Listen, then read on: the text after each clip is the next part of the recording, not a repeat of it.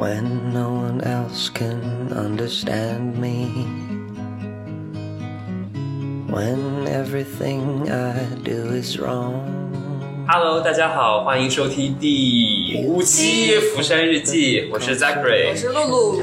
我们今天在大望路附近一家非常可爱的咖啡店里，叫做 Foxford Coffee。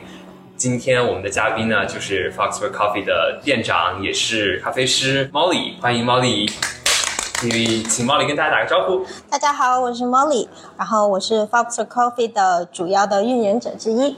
太谦虚了，这个称呼。这个是我和我的男友卢卡一起创立的一个小的咖啡店。其实我们请 Molly 来，也是想要解答一下大家在前几期给我们提出的一些问题。比如说，我们前几期聚焦的主题都是一些互联网行业的，那大家就想说，就想听一听我们找到一些非互联网行业的从业人员，听听他们的生存之道是怎么样的。包括像咖啡师，他作为一个非主流，但是他在大家心中又是一个很向往、很流行的一个职业，就是这样子的一个职业，究竟有什么样的吸引力？那同理，作为参考，可以去理解其他非主流但是却很吸引人的职业，就是通过这个切口，可以让大家了解到一些非互联网行业的别的职业。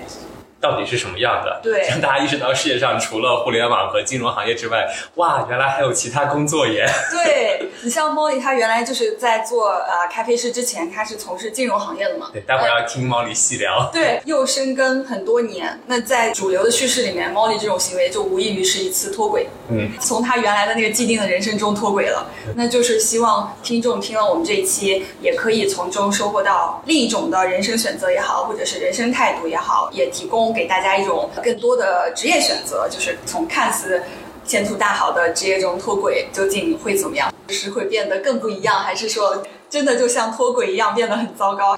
对，那在开始拷打、拷问 Molly 之前，也想讲一讲我和 Molly 或者我和 Foxford 的缘分。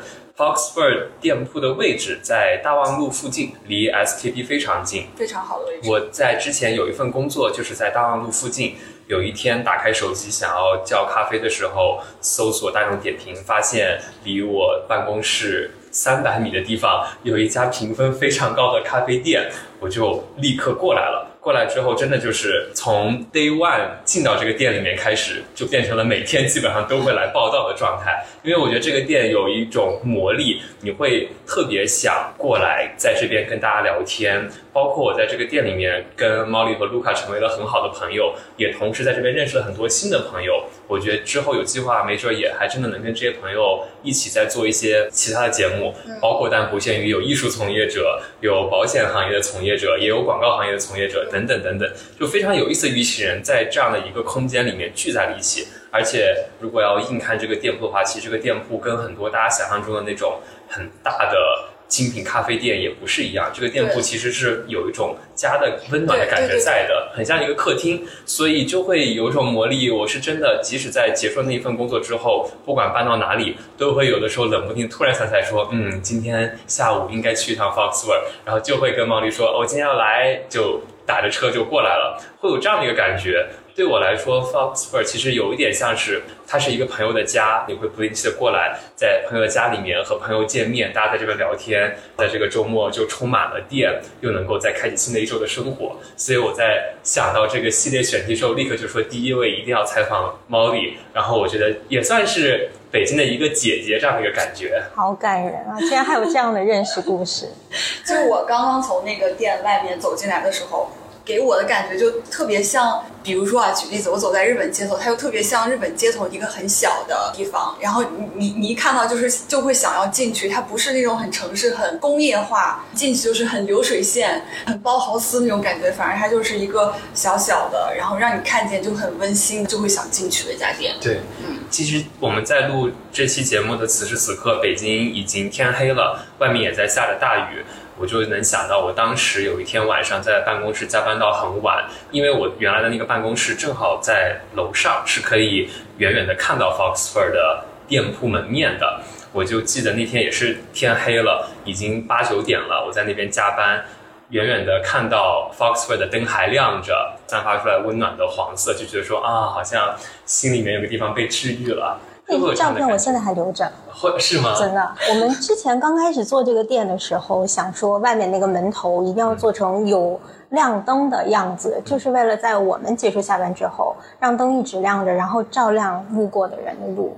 哇，我觉得这样的细节真的就是有被照顾到。对，会让你觉得这是一家有温度的店。这个店的主理人肯定也是一个对生活有爱，对客人也好，对彼此都会有爱的一个状态。所以开始对猫里的拷打。来吧，其实我想问的第一个问题就是刚刚露露讲的，在我的理解里面，我跟猫丽很熟之前，我并没有特别多做咖啡师的朋友，更别提咖啡店的店长了。那咖啡店长、咖啡师对我来说就是一个打引号的非主流职业。我想问问猫丽，那你在选择咖啡师之前，你是怎么认识咖啡师的？到底是什么样的机缘巧合，你开始做了这个行业？在你心目中，咖啡师到底是一个什么样的职业？在我成为咖啡师之前，咖啡师我见过的都是俊男美女，打扮的很酷很帅，不理人，高冷，嗯，手上灵活的操作机器那种感觉，对我来说就跟 DJ 打碟似的，嗯炫酷。一套行云流水，咖啡就出来了。是的，我选择做咖啡师也有一定的机缘巧合。首先，想要从上一份工作离开，离开之前的两年左右的时间，就开始搜寻，从自己爱好出发，能选择什么样的职业。最好是一个翻天覆地的选择，因为既然已经脱轨了，就脱的彻底一点。跟刚刚说的一样，就是被俊男美女的咖啡师这种外表所吸引。应该是一七年开始，每天五点半到六点下班，疯狂探店。那个时候到处走，到处喝，也写了好多小笔记，看人家是怎么做店的。嗯，那个时候就差不多觉得，如果要想离职的话，可能第一份就会从咖啡师开始。嗯但是那个时候就已经想的是离职就要自己做咖啡师，不是先去应聘一个别的店的咖啡师。对，我觉得至少是要人工意识 就是，对，要拖就拖远一点。嗯，嗯，或者是跟靠谱一点的朋友，有共同爱好的，或者是共同目标的。那刚刚好，后来我就遇到了跟我有差不多目标的卢卡，就正好一起做了咖啡店。啊，那所以是你们是做咖啡店之后才在一起认识在一起。之前，但是在开咖啡店之前，已经把人生的规划这一部分放到了一起，放到了一起对，放到了一起，你也算是你们两个，如果要一起做的话，我觉得算是一种承诺。算是在接下来几年中，你们至少会花一个很完整的时间对做这件事情，嗯不然到时候假如说啊拍桌子，如果出现了一些个呃不合适的状态的话，那也很尴尬。那就是以同事的方式相处。那就是到了现在自己真正的做了咖啡师这个职业以后，嗯你就会跟之前的认知会有变化吗？还是俊男美女这个 印象没有错，但是不一样的是，深入到每天的工作和每一个细节里面，确确实实非常琐碎。啊，琐碎。嗯，他每天其实咖啡师面临的好像也不只只是你是你会做咖啡这件事情，对还要有别的一些技巧和技能。是，相反，做咖啡变成了最简单的肌肉记忆。因为做好一杯咖啡，它的功夫是在台后，你去调数据、选豆子、去调试它的口味，嗯，都是台后做好的事情。台前你只需要重复你已经写好的配方就可以了。其实最重要的是控场和清洁工的工作。哦，调数据是什么？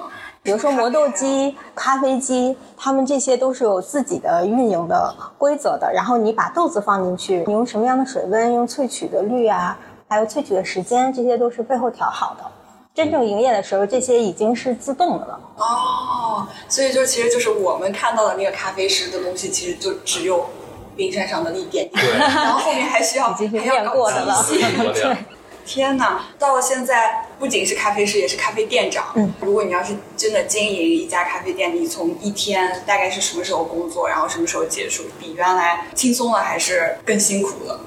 轻松还是更辛苦？其实可以从两个维度来讲，就是工作时间，因为刚刚好我们是在一个办公区，我们正好要配合办公人员的时间，那其实是朝九晚五的，跟以前工作时长没有太多差别。从辛苦程度上来说，心情上是一点都不辛苦的，心情上非常开心，但是体力上是很消耗的。如果忙起来的话，基本上是要站足八个小时，我们是不做的，因为我们个人对门店的感受是，如果经常坐下的话，会显得很散漫，这个是我们对自己还有其以前其他几个工作同事的一个要求，也是长时间站立的。嗯哎，但是我有一个疑问，就是不是会有很多人说，即使你再喜欢这个事业，你在对某一件事情都有热情，但是你把它当成工作之后，你都会会有那种被消磨掉对，就是会有这种时刻吗？一定会有疲惫的时候，你看什么都烦。嗯，会这样。但是不一样的地方就是，你这个时候其实可以验证自己是不是真的热爱。嗯，不光是咖啡，就是热爱自己去为自己做选择这件事情。就好像从上面脱轨一样，是不是自己真的能承担这份责任？是一个很好的验证。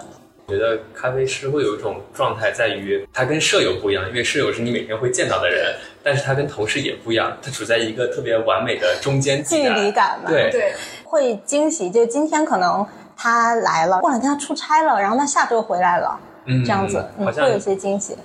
今天也跟健身教练很像。只不过区别是，咖啡师不会催你来喝咖啡。健身教练有时候还是有一点，但是咖啡师就不会，就是它是一个保持了刚好的距离产生美的那个距离。对，那八点半上班，六点半下班，下班了之后需要再来清洁店铺。对，熟练的话其实半小时以内都能搞定。现在都采用什么拖地机器人啊之类的，很方便。对，听上去也是一个每天十个半小时的工作量了。对而且我记得 Foxford 不是会有固定的其他店员在，那主要就还是会以你一个人的状态为主，那 还是很辛苦的听起来。最近几个月真的是以我和卢卡为主，嗯，前两年的话都是有跟我一起作伴的女同事们。嗯嗯，这我有印象。对，刚刚有提到在 Foxford 认识了很多有意思的人，也是包括在这边兼职的朋友，就会发现。在这这一个月里面，出现了一位新的面孔，跟他成为了朋友之后，他可能会去向全球各个地方，但你会在朋友圈里面看到他，哦，他的下一站去了哪里，会有这样的感觉。从这里送出三个女孩子去留学和移民了，哇，还挺开心的。为什么是从这里？他们是在这儿工作，相当于有的时候是 gap year 在这边，然后有的是真的学生，有的是职业转化的过程中就成为了同事，有的半年几个月的时间都有。他们现在都非常顺利达到自己的目标，特别开心。羡慕，想脱轨了。你已经，你已经无轨了。了。我再脱是不是就有点过分？对，因为刚刚猫有讲，肯定真正开始做咖啡师之后，会意识到说有很多琐碎的东西和自己最开始想肯定不一样嘛。那也会有一些。被消耗也好，有些负面情绪存在的那样的日子，在这样的过程中，我觉得你肯定，就像你说的，对自己的决定负责，对店铺负责，对咖啡师这个职业负责等等，都是会让你支撑着继续重新回到一个好的状态，然后继续做这份工作的点。我在想问说，让你能够重回好的状态的方法是什么？或者说是有没有什么好的故事？或者是那些感人的瞬间，就是他会支持着你，在你想到这些瞬间的时候，依然会觉得说啊，我还是继续做我热爱的这份事业。我觉得现在最感人的，回想起来就都是人本身，都是每一个特别好的人本身。有时候我就在想，为什么可以这么幸运遇到这么多可爱的人？我几乎在我这三年的门店工作中，没有遇到非常糟糕的人。有一些小小的困难就度过去了，然后现在闭上眼睛想，如果写什么 Foxer 年终总结的话，都是特别可爱的人。他们不只是在喝咖啡的时候会跟我们互动，私下也会，如果有微信的话，都会互相关心。特别感人的就是有一个妹妹，她在我们的八号楼上上班，她每天中午的午休都会来，每一天。所以就是她跟我就有点像同事一样的存在了，我们几乎见证了彼此所有工作日五天的生活。会给彼此带好吃的、带礼物，就是真的像同事一样存在。宝藏的朋友有非常非常多，然后像扎克呀，他在那工作的时候，下午经常过来。羡慕，我为什么没有在这里工作？你也可以过来，随时可以来，你骑个车就来了。就是最近天气太热，对，凉快一点的时候我必来。都是借口。那反过来我也想问，因为猫迪刚刚提到过，没有遇到特别多不好的事情或者客人，但是像你说的。肯定还是会有那一些相对来说比较阴暗或者让你来说觉得很消耗的日子。那这样的事情有哪一些你能想到的、印象中特别深刻的一个负面的事情？我们遇到过比较不好的是，就是性别问题，还有一些骚扰。因为刚刚提到，我们基本上都是和女孩子一起工作，基本上大家都活泼可爱，形象比较好，这样子。嗯，会有一些年纪比较长的男性，有的时候会进来找茬，说些有的没的。他其实没有造成实际上你一定要驱赶他的一个行为，但是你会非常不舒适。还有一些不礼貌的打量，这些我们都遇到过。啊，我觉得这还是普遍女性会遇到的问题。我觉得这个很考验人的性格。我这样的性格，我可能就大打出手了。是是要捍卫一下自己的和同事的权利。所以这很很磨脾气，就你要不能还不能跟他发生口角，尤其尤其是如果店里有客人的话，这挺难的。对，而且他还会有一定的可能会给店铺差评。会会会会遇到过，有恶意差评也会有这种。有的有的，嗯，他们是出于什么目的？就单纯没目的，就是觉得女性比较好说话。他会提一些奇奇怪怪的要求啊，可能本身就是对咖啡就是有些找茬的要求，确实没有办法满足，从制作流程上就没有办法满足。嗯嗯，他会有差评。那这样的事情发生了之后，得怎么解决呢？嗯，其实差评因为都是在点评网上嘛，向官方申诉过，有成功的，有失败，失败是大多数。对，因为这个他们主要还是想要吸取这个客户写点评这个流量。商家基本上还是比较吃亏的这方面。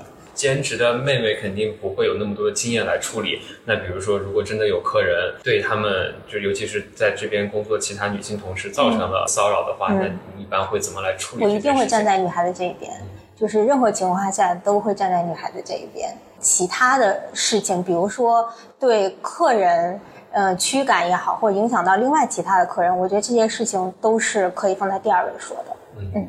感动，我觉得这就是 Talk Story 的魔力之一。以人为本这个词有点被说烂了，但还是会觉得每一个细节都体现了这样子对人的关爱之后，就会觉得它就是一个很健康、很让你觉得温暖、很幸福的一个地方。就我一开始设想的时候，我都完全都没有想到，就是会遇到的让人沮丧的事情是这样子的事件。那其实我们刚刚就问一些让人很振奋，然后觉得有能量的事情，同时也聊到让人沮丧的事情。那我现在想起来，这这两个事情其实是，其实它跟咖啡师这个职业好像也没有太多关系。对，就好像是大家做什么事情都会遇到这样子的问题。嗯，是一个女性面临的一个普遍面临的问题，对，也可能男性也会有。对对，只不过说，尤其是放到了一个服务业中，就会。让这个权力的不对等更加被激化了，因为他会觉得说，你现在是服务我的一个状态，我又是顾客，在这个中间中再把性别融进去，立刻就会让它更明显。对，所以就可能就真的没有完美的职业，就你你从一个职业里面想到它多么美好，多么给到你能量，但是一定会有一些让人比较沮丧的时刻。我觉得这是不论你是哪一个职业。设想中多么美好的职业，都会遇到的现实问题。嗯嗯，但我觉得，就像毛里刚刚说的，不管怎么样，都会站到女孩子这边。对于兼职的女生，可能这是她们，没准真的她们第一份兼职工作，或者说是第一份全职工作。那你站出来这一件事情，会给他们很多的鼓励，而且他们会觉得。我也是可以站出来的。对对对，我觉得这个很重要。我也是，我觉得这太重要了。我要是遇到一个，在我职业生涯中，我要是遇到这样子的人，我真的会铭记一辈子。就是在咱们以前受雇于人的那种企业里面，是不太期望别人会给予我们保护的。对，基本上可以，尤其是在现在这个环境下，大家都是不了了之、大事化小嘛那种。我觉得，如果我自己运营自己的店的话。可以做这一点，最好就是为女孩子做这一点。有种姐姐来了的感觉。大亏是真的，眼泛泪花了，朋友们。很感动。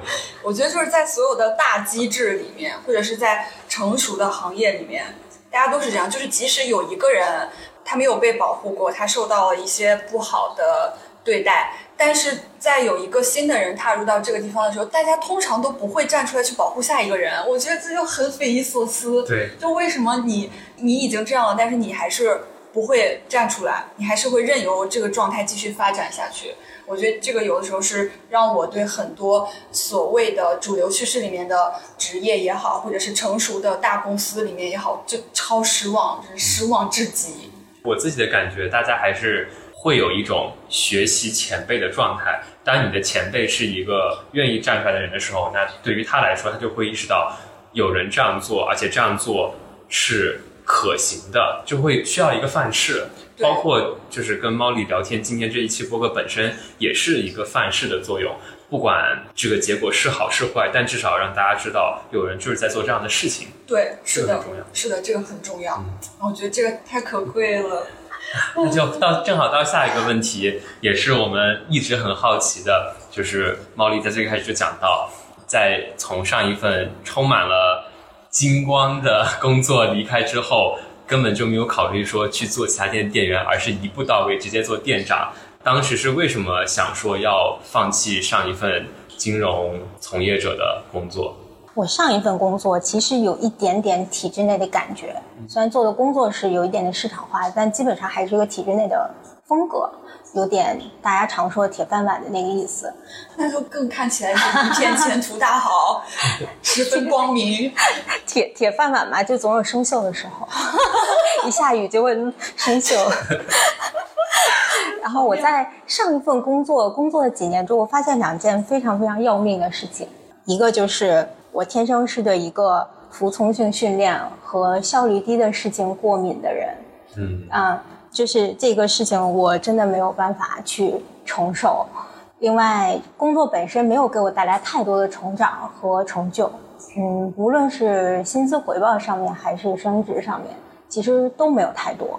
另外一个就是我当时的工作地点在西直门，你们知道那有个特别复杂的立交桥吗？我每天下班会从从西边往东边开，开车回家，然后在那个立交桥上面，有的时候会看到那个夕阳下去，但是车堵得特别厉害，就大概十迈左右的往前蹭，就那样子。每次我都在那个桥上，大概要荡二十分钟到三十分钟。就在那个桥上，我说看夕阳的时候，我忽然发现我很多次都很想跳下去，就是那个感觉，跳下去就产生幻觉了。嗯我就发现这个事情是很不对劲的，嗯所以我觉得如果还想好好活的话，必须做出改变，自救一下，嗯或者是看看有什么别的出路。嗯所以这样看来，脱轨这个事情，别人看起来是脱轨，但对于自己来说是自救。是自救，没错。要做出这个决定的当下，会需要说服别人吗？还是你就选择我就直接就这样了？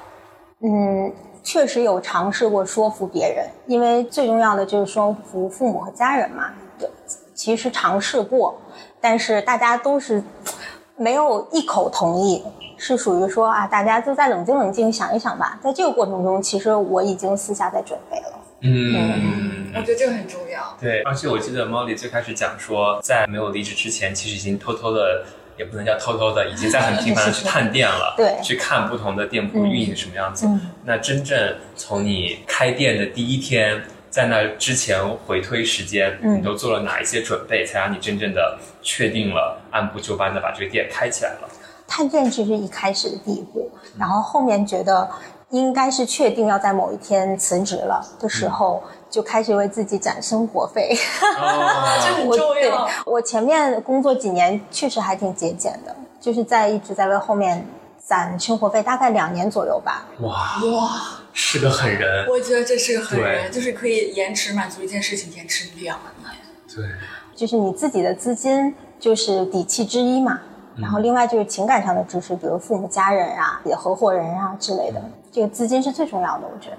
这个好狠，听得我后背发凉。我觉得这是正是决心的体现。对，就两年的时间，这个说实话，我敢说，反正我不行。那可能我比较慢热吧，我觉得边攒的时候边想，可能不是那种决定了立刻去做，还是会尽可能把路铺足，尽尽可能吧，因为没有十足的路可以走。那两年时间中间有没有说改变想法，攒不下去，或 者就坚持不下去这种？嗯，也会有，但是后来就遇到了合伙人嘛，合伙卢卡，我们一起来进行这个事情。他那个时候也还没有离职是吗？他其实一直都没有完全离职，嗯因为他原来在澳洲也是做餐饮和咖啡的，办 dining 啊什么的比较有经验，可以在不离职的情况下就给我很多支持和指导。嗯嗯，所以其实我觉得他也给了很多鼓励，让你在那两年就是真正的还在上一个环境中撑下去。对，我觉得这个也是除了资金上的准备，你还是要旁边有一个比较专业的人提供了一些很专业上的指导，对对这个很不断的。续集。那除了这两个，还有其他的筹备吗？还有就是门店真的开起来之前去看商铺，这个是一个特别磨人的过程，因为嗯，北京的这个商圈，就大家都了解，它特别贵，所以我们当时最北边看到了望京，最南边看到了亦庄，大概看了得有四五个月吧。哇，但是我倒是能理解，你想在北京租房子这么难，更何况是搞一个商商铺，对，在看了到开起来中间，还需要再做什么准筹备吗？嗯，另外就是去选机器，选自己最后想要做的咖啡的风味风格。这样的话，你就会去找咖啡豆的供应商啊，其他的原材料的供应商，就这些就是不断的沟通和尝试的过程中，要打磨产品了。嗯，打磨产哎，品。那就是做前面这些，是不是也必须得有一个很详细的规划？比如说钱怎么分配什么的，万一花超了怎么办？是的，会有这种吗？会有，尤其是大家都经历过，就装修的过程中总会花超。嗯，我会想把它装得更好看。对，但是拆商铺这个事情，就是你要有一个理智在，最好是这些事情哪怕不做了，也不要去抄，因为后面还有更多的地方，有更多开销要做。对，因为没有绝对的完美。他开商铺是不是更要体现完成比完美更重要？是你很会，是这样的，是这样的。总结出来，我觉得如果要是 我的话，我可能搞不下去，就就卡在这一步，很难。想开一个完美店铺。对，想开一个完美店铺，因为它也会旧，会变化，然后哪怕是潮流的变化也好，你客流的变化也好，它总要不断的有多少有点翻新。所以你第一天开始的时候，它一定不能打一百分，你后面才会给自己一个空间去翻新它。嗯，嗯，嗯，对有道理。你要是选城市的话，你会选在哪里？我会选择南方，具体的城市可能要看每个人的感受，或者你当时走到当地去看当地的咖啡环境啊、经济环境啊、大家的需求。但是我的原则就是要找幸福感高的地方，嗯，这个是底线和原则。因为咖啡师本人，如果一个顾客进到店里面看着咖啡师是一个很沮丧或者状态很不好的样子，那我觉得顾客肯定也不会有一个很好的感觉。对因为我自己都很认可，即使已经是标准化的 SOP 做出来的咖啡，但是咖啡师的个人状态肯定还是会给那一杯饮品注入不同的能量的。对，那其实像刚刚猫里说，如果你要想开一个店的话，也要看经济形势啊，然后看行业啊什么的。那就是为什么你会选了，除了就是自己的喜欢以外，你是从专业的视角看，你为什么选了咖啡这个行业？从我一六一七年开始开店开始，北京的精品咖啡行业其实刚刚起步，嗯，比较在发展了。你能看到有很多带着自己想法的咖啡店长起来了，这个时候就觉得这个市场可以尝试一下。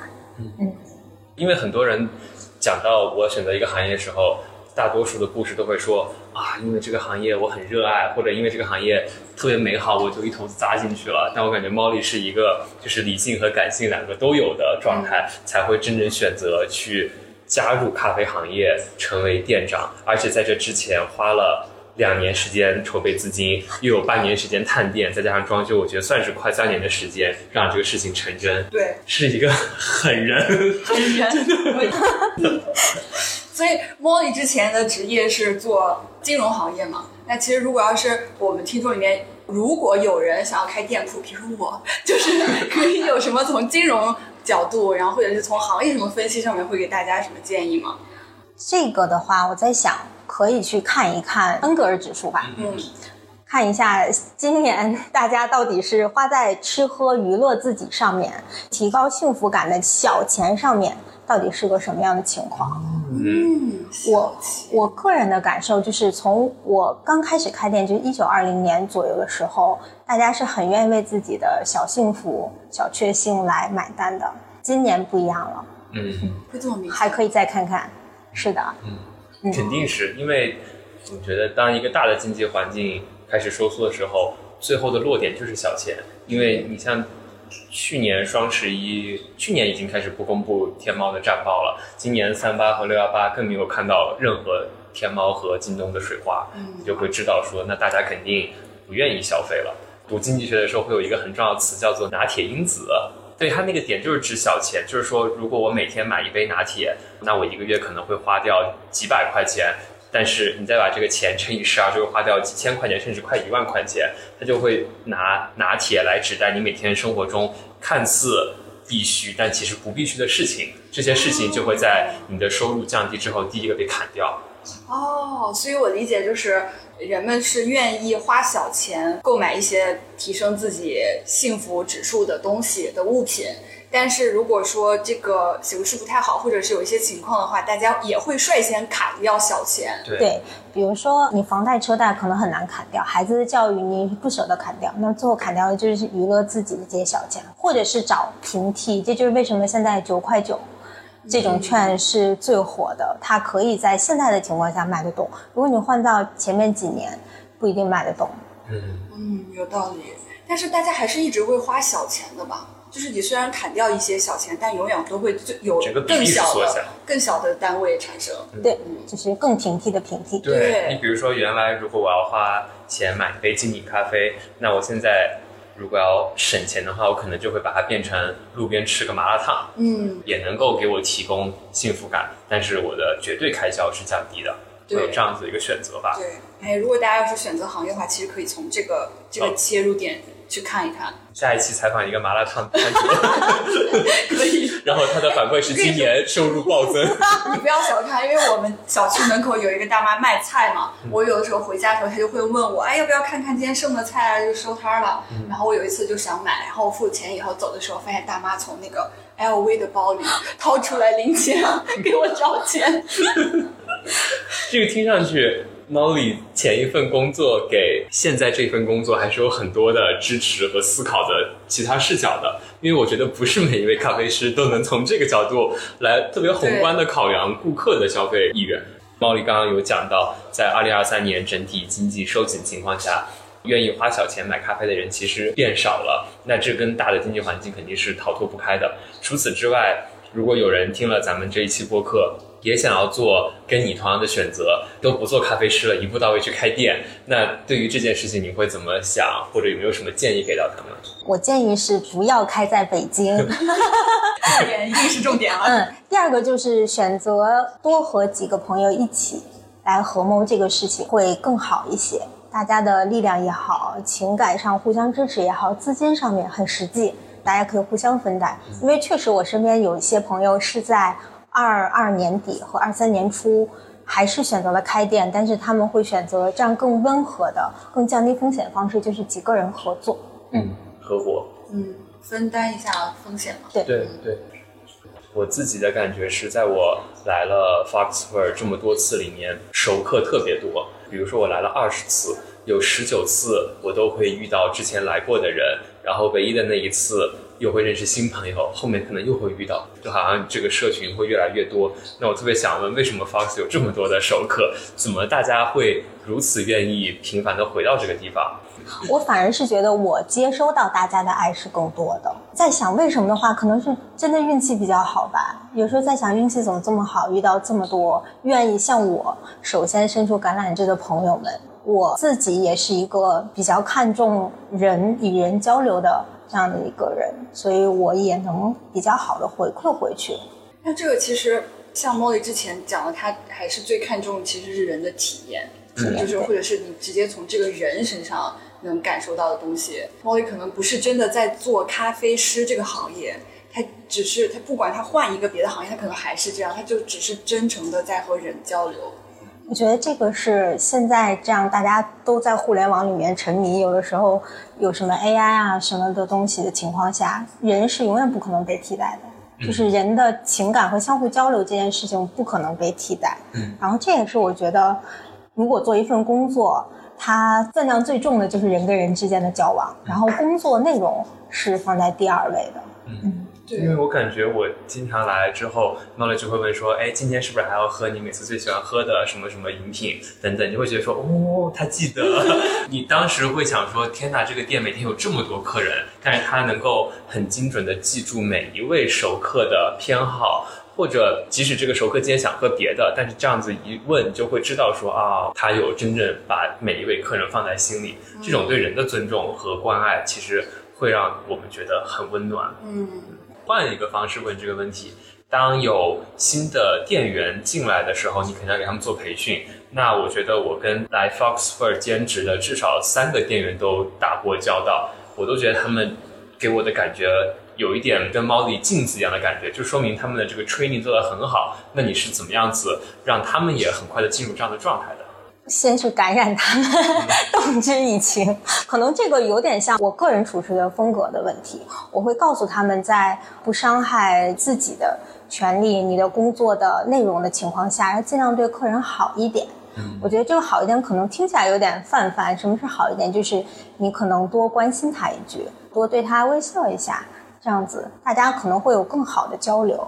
像我们就很缺这个呀，嗯我们生活就很缺这个东西呀。对，每天上班第一句都是早，今天很想死，就这种感觉。而且你就发现，大家不论干什么，你永远都是看手机嘛，你不会看人的呀。嗯，对。我觉得就是交流这个事情就很重要，就你把交流还给交流嘛，就要人跟人要真的要，我要看着你的脸，然后我跟你交流，我跟你说话。现在的大城市的年轻人其实都特别缺乏幸福感，这是我自己的一个感受，尤其是。是北京这里，我会感觉幸福感从小时候到现在就逐年下降。这个幸福感当然来自于我们年龄渐长啊，有工作的压力啊，生活的压力都可以理解。但我觉得这个城市本身有变得不幸福，嗯，我觉得很可怕。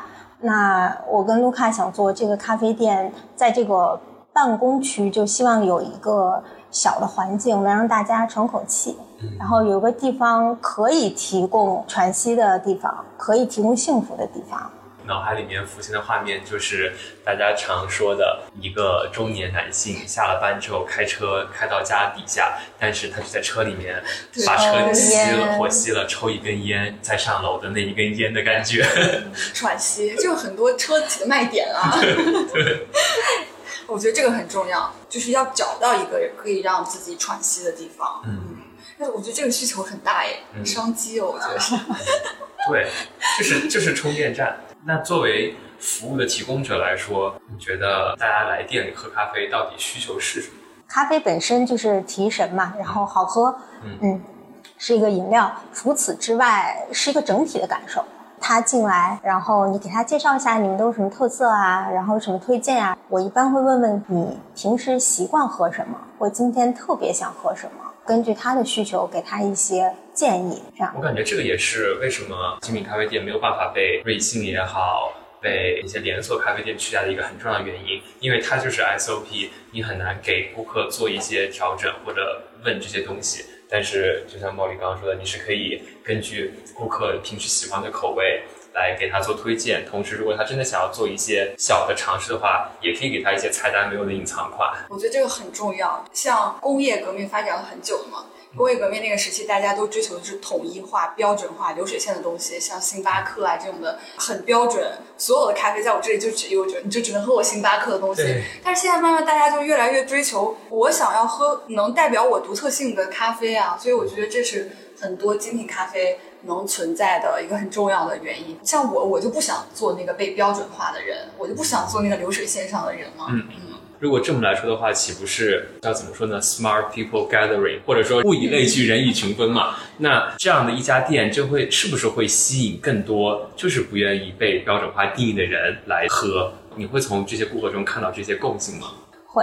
然后有一些人会特别活泼，他会喊着就来，我来摸鱼啦，然后就你会就对你就会被他感染。然后有一些可能就是就想下来抽根烟喝杯咖啡，又想刷会手机喝杯咖啡，那你就让他安静的在那边舒服的让他待一会儿就好了。嗯嗯，我觉得站在门店里这么久，一个挺大的收获，也是以前不会想这么细的一个收获，就是你看每个人的神情，嗯，你能看出来他幸不幸福。嗯，天哪！我也想这样，我我感觉我就看不出来，在办公区还挺明显的，因为其实基本上都是来办公的。哦，我懂了，是因为我没有看过幸福的脸，所以我看不出来。那你现在就神情就很幸福啊，别人看你是幸福的，照照镜子就好了。挺好！我还有一个作为消费者很切身的问题，其实各个行业都能够说功夫在细节嘛，那。作为一个咖啡小白也好，或者就是作为一个普通顾客也好，到底我能从哪一些点看得出这个咖啡店、这个咖啡师有没有那些真东西？因为现在每个人拿出来就是一些什么啊，我我这个豆子是埃埃塞俄比亚，我这个豆子什么进口豆，对什么深烘浅烘这些东西，给你讲一套，听得云里雾里。那我也听上去都是这些东西。然后咖啡师呢说啊，我在这儿培训的，我在那儿培训的，我有什么全球资质等等，感觉每个人都很厉害。那我怎么能够更快的、快速的，比如说我就是今天推开了一家店门，我就能够简单判断这个店靠不靠谱，做出来咖啡好不好喝？第一点就是符合你刚说的，就是去魅不装叉。真的喝到嘴里的东西是他喜欢的，或者是说是他感兴趣的，这点比什么都重要。这点比豆子哪里来的、谁烘焙的、有没有证书之类的都重要。他如果觉得喝得好，他会再来问你这个东西是怎么来的。嗯，去掉那些装叉的环节，有些人就很喜欢标榜这些。我们希望就是说，不管咖啡这个豆子它是不是什么竞赛啊、高分啊，这些喝到客人嘴里，他觉得好才是好。嗯，嗯，对，我也觉得是，就是你的标准你自己来定嘛，你不要老嗯听别人的标准嘛，别人说什么就是什么。他说说到底就是一个饮品，你喝的开心最重要啦。像很多标准，它也不是真的就是好喝的那个标准，有的标准就是因为有很多大的比赛的份额，对比赛用的，然后有一些决定权的东西，那个决定权的东西并不代表就是你非常适合的东西。另外就是刚说到什么竞赛啊、高分的豆子，这些功夫要给到咖啡师，这些东西是他要学习的，然后把它最后转化成一个产品，一杯出品的好的咖啡给客人。这些数值是不需要客人去知道，除非你真的感兴趣，否则的话，这些压力不是给到他的，压力应该给回咖啡师才对。像我们也会有整包豆子出售，有的客人会买回去。我们选豆子的标准最基本的就是他回去随便冲都不难喝不要踩雷，这就对了。因为他就是客人，他就想喝一杯咖啡，然后让他舒服的喝就好了。嗯，不要给那些专业参数什么那些东西是我们在选择豆子的时候来要求我们自己的。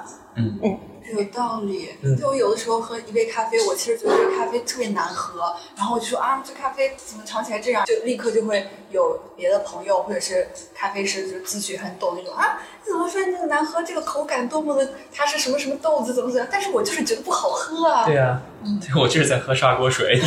你你埃塞俄比亚的砂锅水也是砂锅水。山猪吃不了细糠，怎么了？对，如果有客人就很明确的告诉你这杯不好喝，他不喜欢，我一定会不不用问什么缘由，再做一杯给他，甚至于他有什么我能做到的要求，我们就再做一杯给他，让他舒服。真的，这个服务意识。还有第二点就是清洁，可能听起来有一点奇怪的事情，但是清洁对于一个门店就是特别特别重要的事情。你进来以后觉得它干不干净，你想不想坐在这儿？其实这些都是影响整体感受的，甚至于有时候会影响到你觉得这咖啡喝的舒不舒服，都很重要。我有注意到猫莉是会把小桌子上面的水渍都擦掉的人，因为在咖啡店喝咖啡旁边一般都会倒一杯水嘛，那很容易那个水就会洒到桌子上面。猫莉真的是会路过就顺手把那个水就给你擦掉，让你的桌面永远都保持只是只有很美观的咖啡咖啡杯，就会让你觉得说啊，这个店铺永远都是随时进来你都可以拍出很好看的照片。我觉得清洁真的是基本的。然后我觉得你遇到过一些考过证的咖啡师或者是什么评委啊之类的，我发现他们门店的清洁做的都不好。嗯这个也是我觉得放到门店里来说，就是国内培训做的特别不好的地方，就是大家都没有认真打扫，无论是客区就是外场，还是内区吧台，包括咖啡器清洁，我都没有遇到过特别特别到位的门店，这是国内的一个缺陷，我觉得。其实就单从咖啡机来讲，没有把它每天用药水去洗洗那个滤网，然后拆下来洗里面。过滤整个的水，然后洗粉碗等等等等，它第二天做出来咖啡一定不好喝。你每天用没有洗过的碗，不断的再盛今天的饭，然后再盛明天的饭，那个味儿，嗯，好有道理。是的，是的。天哪！但这些东西看不出来，其实作为一个顾客，那其实就是看它干不干净，对然后整家店整洁也是很重要的。对，最直观的就是一个卫不卫生。嗯。下一个问题，其实我我比较想问，嗯虽然我也没有 不是情侣，就是情侣开店，或者说像刚刚提到的和好朋友一起开店，大家总会听到一句现在被奉为什么至理名言，就是不要跟好朋友一起开店啊，不要夫妻一起开店，不要情侣一起开店，就真正你开店了以后和情侣情侣开店了以后，会和想象中的不一样吗？会有那些不可调和的矛盾吗？我其实之前从没想过，我真的就是做了，才才意识到说，Oh no，在做的过程中不断的调和，因为我当时其实意识到一件事情，就是我觉得一个感情如果让我迅速的有点不想往下走的一个重要方面，就是你很快会腻了。就是两个人在一起时间待太久，待够了，我在想啊，那如果我跟男友做同事的话，二十四小时都看着对方，这个会不会很快腻？其实我只有过这一瞬间这一个担忧，后来发现没有，嗯，就是还是挺幸运的。这个可能就是幸运，还有我们两个人性格本身使然吧。嗯，说明就是就是对的人，是啊，对，因为工作还让我们产生了更深的信任感和连接。嗯发现因为工作这件事情，我们看的还是挺重的。工作的时候就是工作，以同事的态度相处，然后以同事的方式来建议或要求对方，所以这件事情反而让我们更多的信任彼此，有更深的连接。那这个是在于，就像你刚刚说的，嗯在工作时候就会以同事的身份来要求彼此。这个是我听上去感觉大家就是一个非常职业化的人，会说工作就是工作，不要因为另外的身份而影响工作本身这件事情。这个共识是你们慢慢的在一起开店之后开始有的，还是一开始就已经有了？一开始有过一句话约定，那个很有意思，因为我们每天不是六点半下班嘛，我们就约定，无论今天在工作上争论了什么，或者工作上多么疲惫，然后一到六点半就切换到下班模式，就不可以再因为工作上的事情争吵了然后切换到下班模式，真的有做到，真的有做到。可能是两个人性格就刚好是这样的人，可以磨合到这个程度。那这样的话，会不会六点半之后切换到下班模式，然后这个问题先扔到第二天早上八点半切换回上班模式，又又开始吵昨天的架？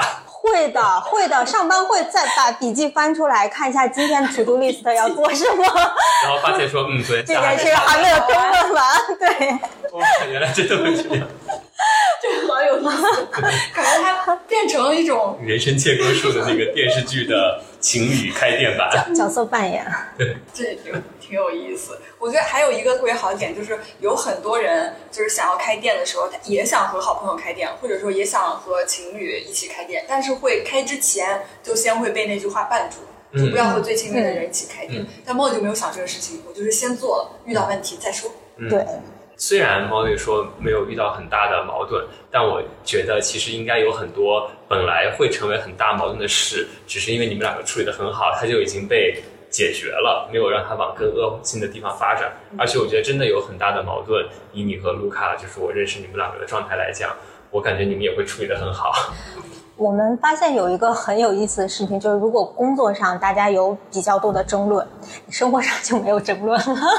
哦，会会这个情绪也好，愤怒也好，会被转移，而且你会发现生活上的真的都是小事儿。生活上都是小事儿。嗯，怎么说？就是如何把工作做得更好，如何推进一个计划的时候，这件事情就会让我认为是天大的事情。啊然后这件事情讨论好了、解决好，你发现生活中没关系，随便嗯，吃什么喝什么，听你的。我听上去就感觉是那种能成事儿的人说的话。对对，就是你要相处之前也有了一些约定和规则，对嗯，然后就在这个规则下面，然后去很好的运转，然后还可以有那个处理矛盾的能力，我觉得这很重要。有的人就没有这样的能力嘛，就是你分不清哪个是更大的矛盾，会不断的制造矛盾。然后有了矛盾嗯可能就像猫你说的那样，像生活中的那些矛盾，这可以没有软化掉可以软化嗯掉的，但是有的可能它就会软化掉。嗯我觉得这个也挺重要的。那你们会把 Fox Fur 当做你们的一个宝宝或者一个孩子这样的角度来看待它吗？不会。首先从我这点不会，我相信卢卡一定也不会。对于我们来说，就是会非常努力的经营我们现在的品牌也好，或者是门店也好，未来还会有其他的门店或其他的业务，但是会更理智的看待它，不会过于的情感化。觉得这个其实还是会影响你工作时候的态度和判断的。对、嗯对，但这个是一个很 很很难很难的很难的嗯对。但是 Molly 在开店过程从始至终就一直贯穿两大字理智。对我感觉也是，从开始做这个决定，怎么说呢？我感觉即使卢卡不出现，你好像也会选择走这条轨迹，只不过会有另外的方式来完成它而已。对，就很感谢他，在我做这个决定的时候，然后出现了，然后对成了为了我的伙伴，并且算是前辈，因为他做餐饮确实很早。嗯，所以相当于是你们共同做一份事业，不但没有影响你们的感情，反而更牢固了。对，对，我也想解锁这样的人生体验，你回去听第。四期怎么样谈恋爱？闭环了。对，听完第四期听第五期，听完第五期听第四期。像我刚刚说的，不管卢卡出现与否，你都是很笃定的。首先，你对自己的生活很清楚，对自己想要做的事情很清楚。那卢卡的出现，帮助也好，加速也好，但它即使不出现，你也依然只是会在不同的时机进入这个行业而已。就我感觉你自己已经想清楚了，说白了。这这件事情其实是在我前不久才意识到的，因为我也是听了很多播客啊，然后听了一些跟我有差不多处境的女孩子说过一句话，我觉得可以分享给其他的女孩子，就是说，在你选择伴侣之前，你应该已经选择好了自己的人生，然后去遇到那个跟你有差不多类似的人，而不是把自己的人生填在别人的模块里面。这点就是非常非常重要。太对了，我觉得就是有好的亲密关系的人都是有共性的，像猫里跟米萨狗，对他们俩都一样，很清楚，自己要什么？对，很清楚自己要什么。嗯，那如果说把这个维度再放长一点，再放到之前的职业里面，换到这里来，会不会有一刻说啊，其实还是应该坚，当初应该再坚持，然后或当者时的工作吗？对，当当初应该再坚持一下，或者说看到别人在原先的行业里面有了进展，然后自己会不会焦虑啊什么的？我觉得再早一点辞职就好了，对，因为前面还是年龄比较小，然后是一个稍微乖一点的人，还是比较保守的。我觉得做任何选择也好，想好了还是应该尽快做。有一点后悔在不是非常满意的生活里面耽搁太久了。说实话，有点觉得对不起自己。是，还是要爱自己。对，还是要爱自己。所以你的人生态度其实也没有变过，从不论是开店前还是开店后。有不断的朝着我想成为的样子或想要维持的心态，一直在向那个方向前进。所以我其实感觉 Molly 她的人生选择也一直都没有变过。就我们有的时候会听到很多人说自己的人生选择，会说的很沉重，但是其实你反过来想，他好像也没有那么沉重，你就一直去追寻让自己感到幸福的事情，对就好了。你当你幸福了的时候，你就会去做让别人也幸福的事情。对，这个是很重要的，因为就是自己幸福了之后，你才能有更多的幸福感赢给大家，对不然就是自己都已经干了，更别说去做别的事情了。对，哎，我觉得有一个很重要的原则是，工作是为了更好的生活。对嗯，天哪，都已经忘了这句话了，就是有一种很久没有听到这句话，嗯，然后感觉这句话在这几年根本不会被提到。对我们所有的生活全都全都是工作，但是其实应该是工作是服务你的生活的。为什么这个店的名字会起 Foxford Coffee？嗯，这个有个很官方的回答。首先，就是因为本身很喜欢狐狸这个动物，在我们传统的中国文化里面，就是狐狸的话会被描述成比较奸恶呀，比较自私。其实，在很多西方文化里面，狐狸是很可爱的。而且狐狸是犬科，你们知道吗？就是它，它是像小狗一样可以翻肚皮让人摸的，就是它其实是非常可爱。它只是比较有自己的生活原则、生活轨迹，所以它在丛林里面可以生存自如，生命力比较强嘛。叫凤儿的话，其实是因为赤狐的毛油亮油亮的，和浓缩刚刚被萃取出来那个油亮的质感是特别类似的。但是浓缩萃取出来大概几分钟之后，它就会失去这个光泽，就像狐狸如果死掉了、被杀戮了，它们一样会失去光泽一样。所以我们就是象征要尊重生命，要有生命力这样的一个想法。看看人家这个品牌故事，欢迎大？家可以写来 PPT 吗？欢迎大家来 Foxford Coffee。对，如果大家在北京的话，还是强烈大家抽半天的时间来大望路的 Foxford Coffee 感受一下，来见一见可爱的 Molly，还有帅气的卢卡。如果大家不在北京的话呢，也建议大家打着飞的 来北京大望路，从机场过来也就一个半小时。绑架可以让他报销。Molly 还有没有什么想跟大家说的？很高兴可以做客这一期，因为我是从你们第一期开始就已经是铁粉了。天哪！从铁粉从幕后走到台前，我真的太幸运了，太开心了，谢谢。谢谢大家。谢谢大家那如果大家有任何对于咖啡这个行业，还有咖啡师这个行业感兴趣的事情，也欢迎在评论里面给我们留言，我们会向猫弟询问并给大家答复。如果大家有任何开店的事宜想要咨询的话，欢迎付费向猫咪咨询。大家也可以在小红书、微信上面搜索 Foxford Coffee 来找到这家咖啡店，里面有卢卡分享的很多来咖啡店做客的大朋友、小朋友以及毛茸茸的孩子们。对，这家店是宠物友好也欢迎大家带着狗狗们过来，对，猫猫都可以。猫狗都可以。好吧，那今天就这样，谢谢大家。拜拜。Can I call you Rose? sweet.